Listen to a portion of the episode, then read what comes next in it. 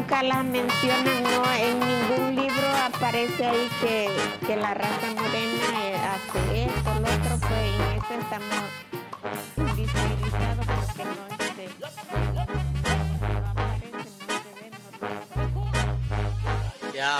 no Soy el negro de la costa de Guerrero y de Oaxaca, de esa raza fina y pura que entre otras se destaca. Somos fuego y alegría que existe en este país. Hoy en día ya se dice somos la tercera raíz. Afromexicanos sí, ricos en esta cultura. Aquí en la costa chica todo, todo es sabrosura. Los caminos del sur son una gran aventura. Con gente muy amable que se comporta a la altura. Todo de este lado simplemente es mejor. Con sus calles coloridas llenas de mucho folclor. Las mujeres siempre bellas y los hombres son de honor. Somos pueblos muy alegres y ricos en tradición. Se rompieron las cadenas, hoy ya no somos esclavos. Solo los recuerdos quedan en la danza de los diablos.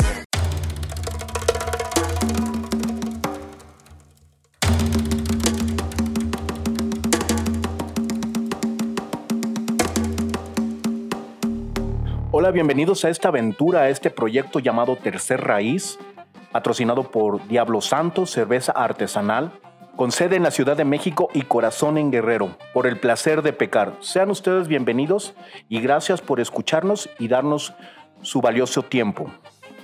Bueno, mi nombre es Heriberto y, les doy la más grata bienvenida a este nuevo episodio, eh, hablando un poquito sobre la historia. Continuamos con la segunda parte de los afromexicanos y el origen. Bueno, y antes de iniciar este capítulo, me gustaría hacer una pequeña anotación que creo que es muy importante. Precisamente estamos aquí para romper con esa, eh, ese mito, ese estigma y sobre todo la invisibilización que eh, se ha mantenido durante todo este tiempo. Eh, cuando nosotros o cuando la historia se refiere a, los, a la parte de los afrodescendientes, a su origen y cómo llegamos aquí, siempre se habla de que somos eh, descendientes de esclavos. Pero tenemos que terminar con ese mito. No somos descendientes de esclavos. Esto fue una consecuencia de un acto de estas potencias en las que ellos ah, pretendían comercializar o comercializaron con personas extraídas de, África, eh, principalmente de Gambia, Senegal, Guinea, el Congo, Guinea, Guinea Ecuatoriana, Angola y Mozambique.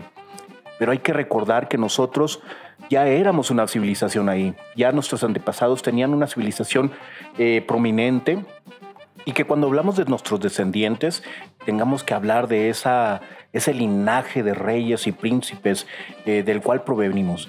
Eh, hay que recordar que nosotros ya teníamos una civilización hecha, un lenguaje, con una cultura y una identidad definida, un pueblo fuerte y lleno de grandes, grandes cosas. Por eso hay que pensarlo dos veces cuando nos hablan de que somos descendientes de esclavos.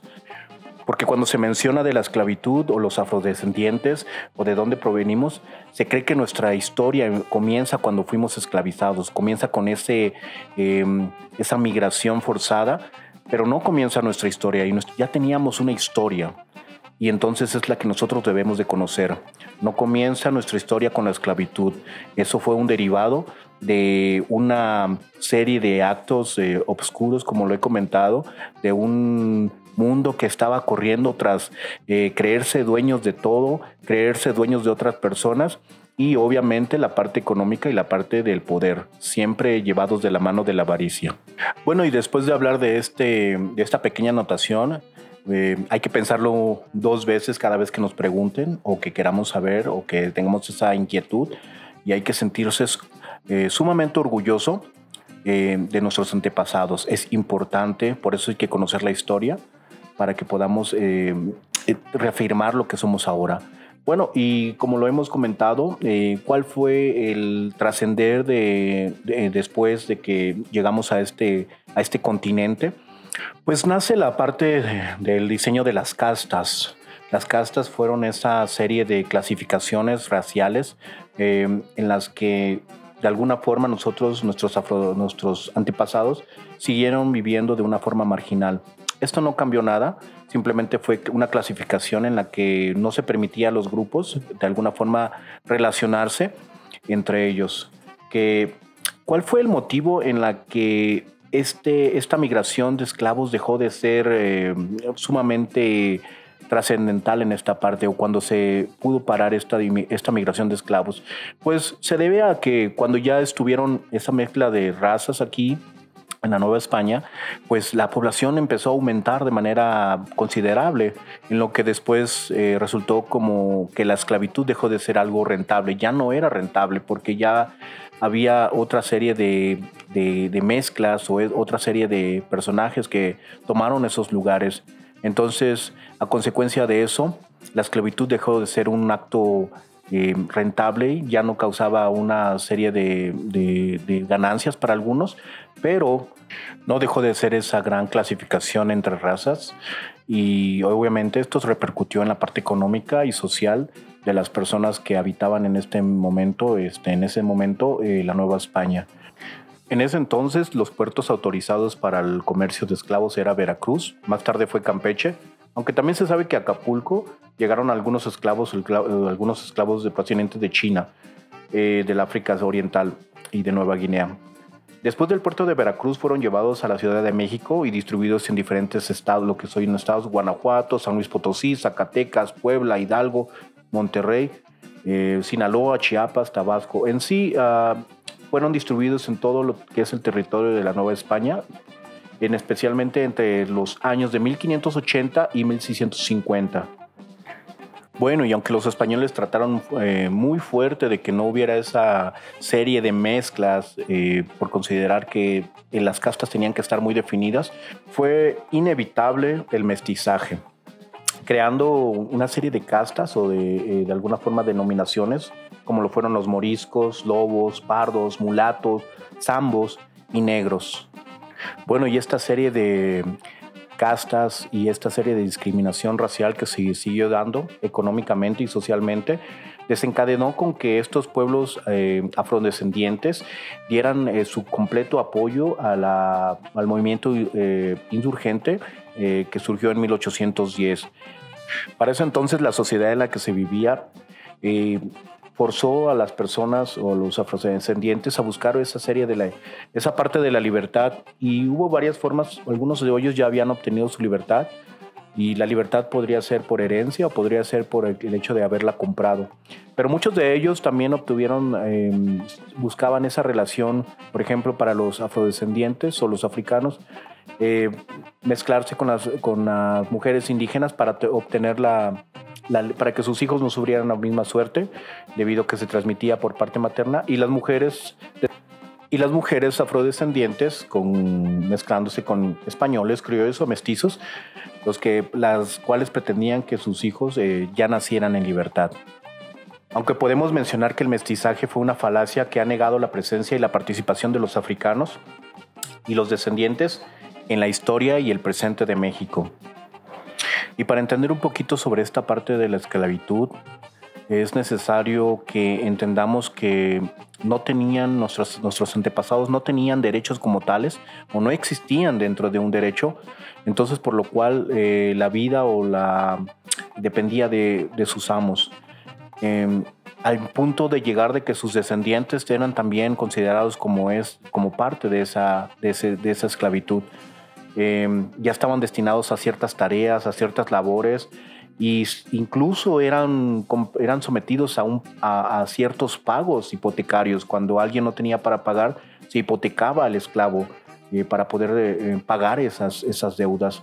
Se podía empeñar, se podía heredar, se podía vender.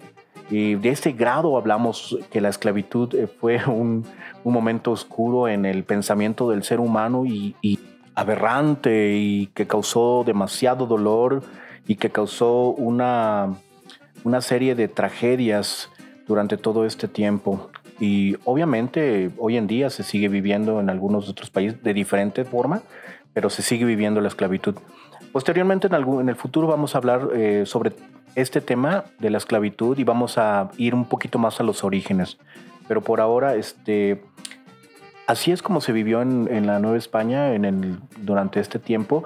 Y de hecho la única forma de los esclavos tener su libertad pues era a base, a base de comprar su libertad o de que sus amos se la otorgaran. También se dice que muchos de los nobles compraban esclavos y era como un estatus, era como algo que te ponía en una cierta posición. El momento de pasearte con tus esclavos eh, y vestirlos de una forma era un estatus también para poder tener esa cierta distinción social eh, durante esa época. Un esclavo eh, durante esa época, dependiendo su, su este, complexión, su edad y siendo hombre, mujer, podía tener diferentes costos que empezaban desde 150 pesos hasta 600 pesos, dependiendo. Bueno, y junto con muchas más de las discriminaciones que, que se hubo en este tiempo, eh, también causó después un hartazgo en ciertas eh, comunidades y una de las más sonadas es eh, la insurrección que hubo con Gaspar Yanga en Veracruz, que también vamos a hablar después en, un podcast, vamos a dedicar un podcast completo para este personaje que fue el primero que formó, movilizó a, una, a, una, serie de personas para poder obtener una, una liberación de, sus amos. Antes de que la guerra de independencia estallara, aproximadamente el 10% de la población era afrodescendiente, clasificados en negros, mulatos, pardos y moriscos. Durante esta um, guerra de independencia que duró de 1810 a 1821, el papel y la influencia de los afrodescendientes fue sumamente importante durante esta causa. Fue una gran em, fuerza que pudo empujar esta independencia a su totalidad. Bueno, ¿y cuál fue la historia de la abolición de la esclavitud en lo que es Nueva España? El 6 de diciembre de 1810, en la ciudad de Guadalajara, don Miguel Hidalgo promulgó, un decreto en el cual él decía que se le tenía que dar la libertad a los esclavos, que todos los dueños de los esclavos deberán darle la libertad dentro del término de 10 días y el que no cumpliese eh, sufriría pena de muerte. Y aunque no fue de manera formal, pero sí trajo con ello la primera iniciativa acerca de la abolición de la esclavitud.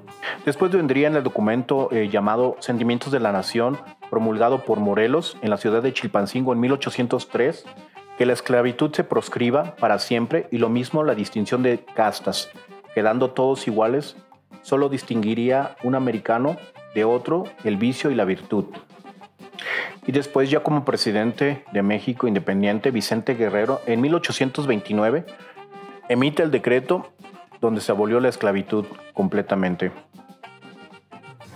Aunque esta parte de la abolición eh, fue simplemente una parte legal, pero todos sabemos que para que esto funcionara dentro de una sociedad se ha llevado todo este tiempo e incluso hoy vivimos esa discriminación y esa invisibilización que aún hoy por hoy sigue eh, tiene que ver mucho con esa parte del mexicano o de, nuestra sociedad actual en los que nosotros clasificamos a las personas o nos clasificamos por cierto por el color.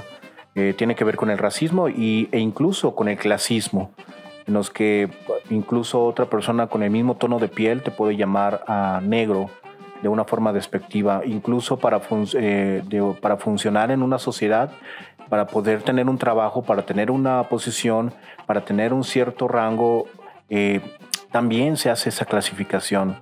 Entonces, para eso estamos aquí precisamente, para esto estamos dando esta información. Como lo dije al principio, no somos dueños de, de la verdad, solamente queremos aportar nuestro grano de arena en que trabajando juntos y sumando en este país podemos lograr grandes cosas.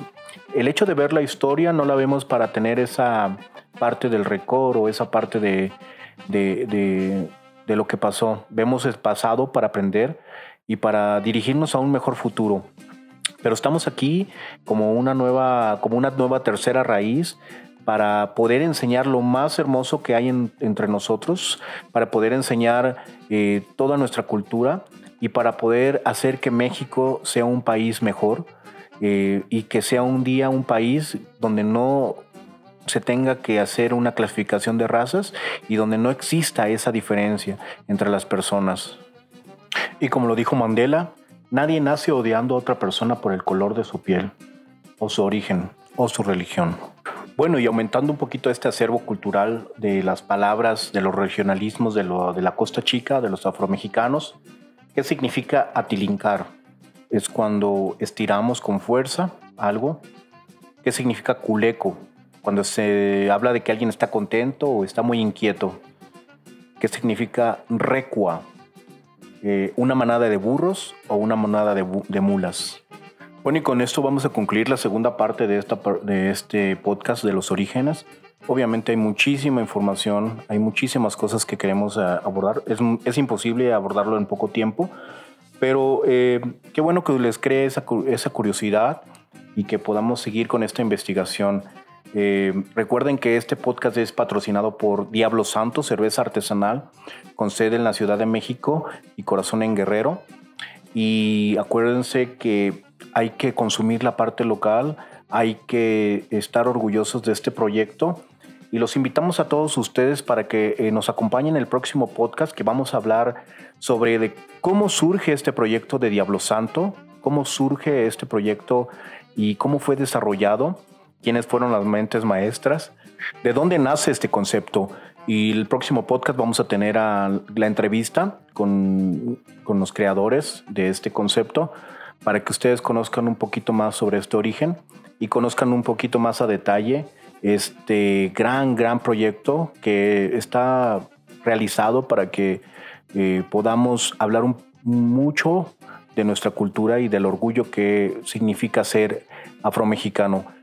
Y con eso me despido por el día de hoy. Los invito para que nos acompañen la próxima semana y compartan este contenido. Eh, síganos en nuestras redes sociales, arroba diablosafromex y a nuestro WhatsApp si tienen alguna petición o alguna sugerencia 56 211 85 85 3. 56 211 85 85 3. Muchísimas gracias y hasta la próxima. Soy el negro de la costa de Guerrero y de Oaxaca, de esa raza fina y pura que entre otras se destaca. Somos fuego y alegría que existe en este país. Hoy en día ya se dice somos la tercera raíz. Afromexicanos y ricos en esta cultura. Aquí en la costa chica todo, todo es sabrosura. Los caminos del sur son una gran aventura. Con su gente muy amable que se comporta a la altura. Todo de este lado simplemente es mejor. Con sus calles coloridas llenas de mucho folclor. Las mujeres siempre bellas y los hombres son de honor. Somos pueblos muy alegres y ricos en tradición. Se rompieron las cadenas, hoy ya no somos esclavos. Solo los recuerdos quedan en la danza de los diablos.